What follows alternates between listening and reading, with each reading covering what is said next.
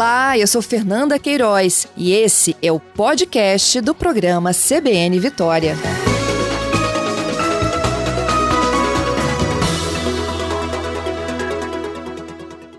Bom, a decisão mesmo só vai acontecer lá no dia 6 de agosto, mas já existe um projeto para que essa retomada aconteça de forma remota também a partir do dia 1 de setembro?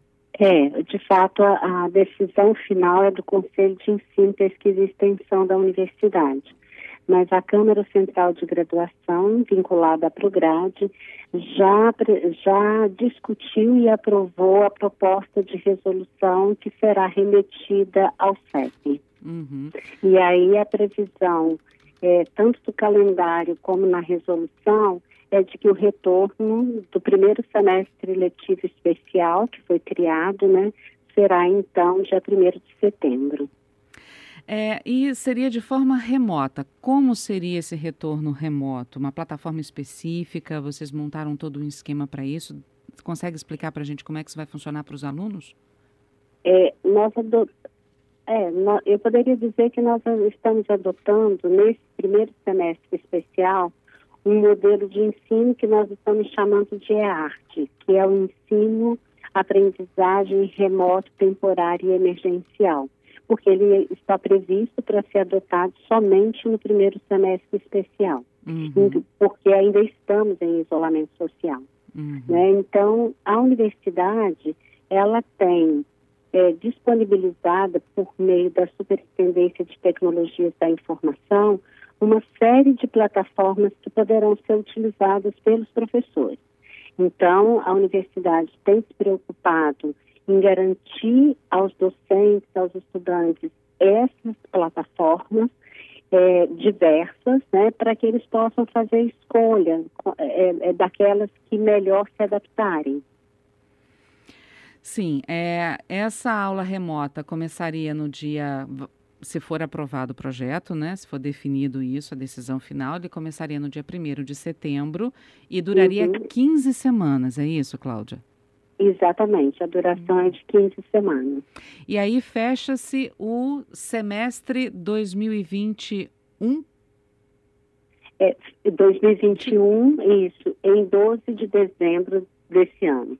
Entendi. 2022 não existiu, né? Como é que fica essa questão de 2022? O 2022 também está previsto no calendário, uhum. só que ele uhum. começa é, em fevereiro do ano de 2021. E aí ele duraria quanto tempo? Também 15 semanas. E aí então só depois começaria o 2021 1.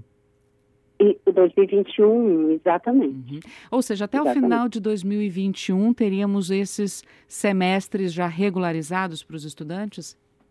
A gente espera que sim, né? Mas nós vivemos uma situação muito difícil, né? Então, assim, é, a gente tem um plano de contingência que, inclusive, com, com a piora da situação da pandemia, ela prevê retornos, né? Isolamento social novamente.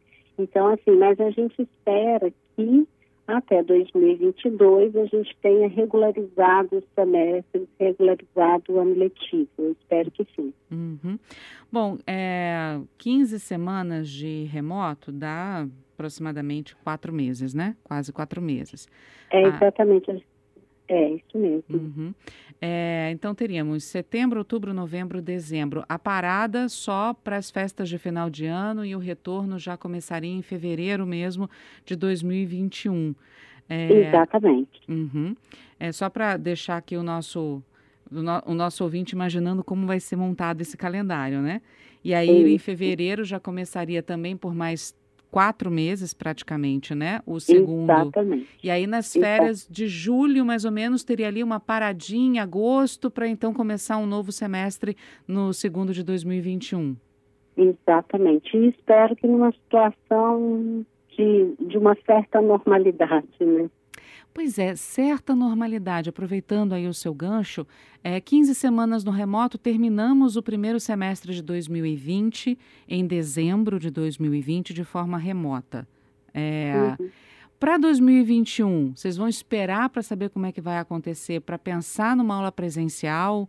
É, nesse meio do semestre de, 2000, é, é, de, de 2021, que vai terminar esse ano, pode existir a possibilidade de um retorno presencial, porque pode acontecer também, né, da, da, de haver aí uma melhora na, no cenário da pandemia e as aulas presenciais podem voltar ou vocês vão permanecer assim até que esse ciclo se feche?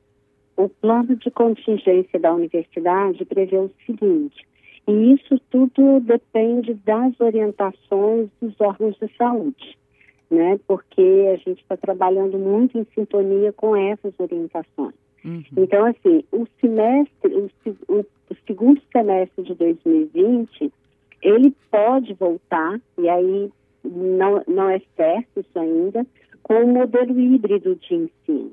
Uhum. E o que, que seria o um modelo híbrido? É, seriam realizadas ao mesmo tempo atividades remotas e atividades presenciais, alternando essas atividades. O nosso plano de contingência, ele já prevê a adoção do ensino híbrido também, uhum. né? Mas essa resolução que nós estamos é, analisando, né, e que está sendo discutida, ela regulamenta só o primeiro semestre especial. Então, a gente vai ter que voltar a discutir o segundo semestre de 2020. Uhum. Ou seja, se é, a depender das orientações dos órgãos de saúde, a gente vai precisar permanecer com o EART, ou se a gente vai adotar o ensino híbrido. Essa é uma discussão que vai ser feita, essa é uma discussão que vai ser feita mais à frente, né? Porque a gente não tem os elementos ainda para tomar decisão.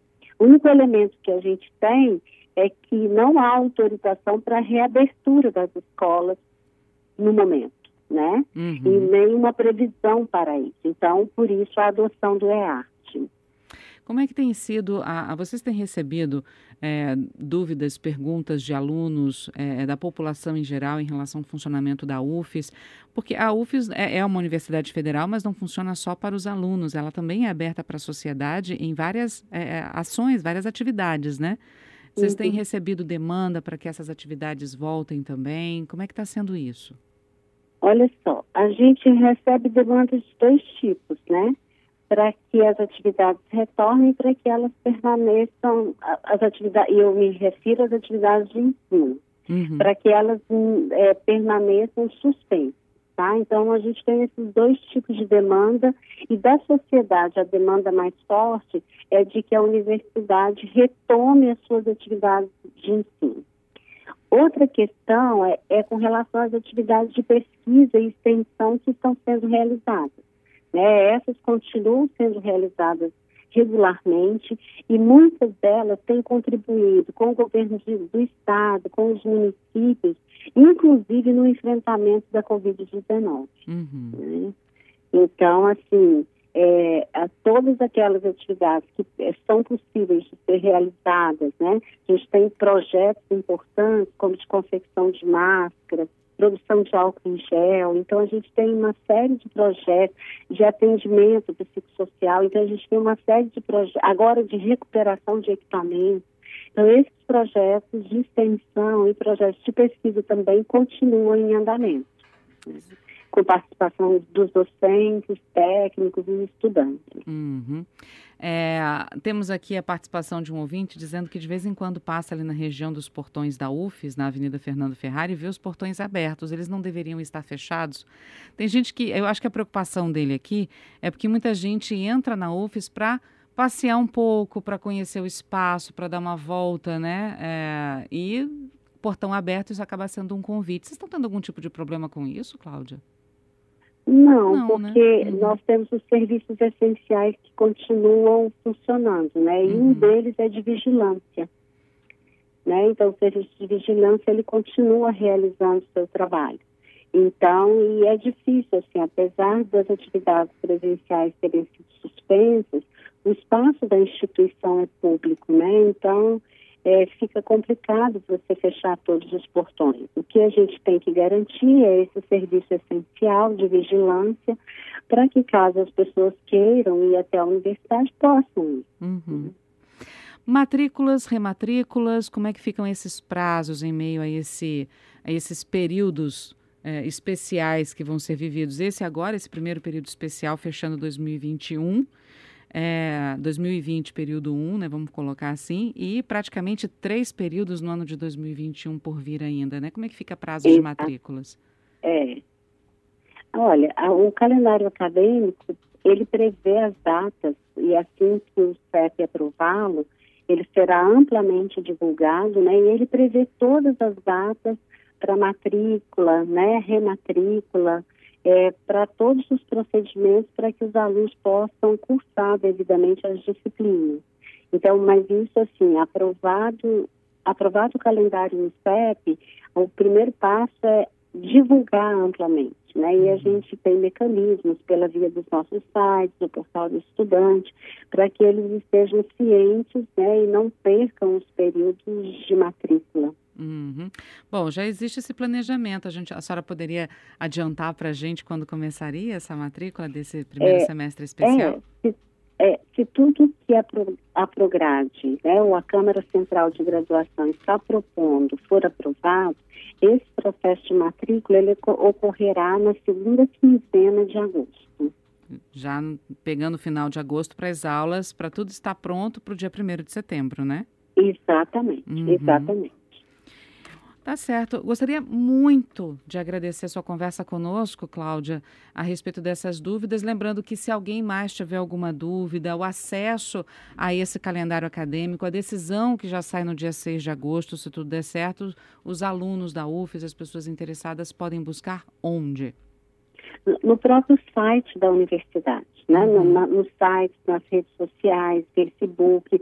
Então, assim, todas as decisões que a universidade está tomando, né, e todo o processo de, de tomada de decisão, ele está sendo constantemente divulgado tanto no site da universidade, que é extremamente acessível, como nas redes sociais vinculadas, né? Então nós temos Facebook, Instagram, então as divulgações estão sendo feitas por esses meios para atingir o máximo possível de pessoas né, interessadas uhum. nas decisões que estão sendo tomadas. Mas é claro que a gente aqui na CBN também vai ficar juntinho de vocês aí para poder passar esse calendário, essa aprovação o mais rápido possível para os nossos ouvintes aqui também. Conta com a gente, tá bom? Tá bom, eu agradeço muito, porque é importante também que os meios de comunicação estejam atentos para ajudar na, na, ampliação dessa divulgação das decisões. Muito eu obrigada. Agradeço.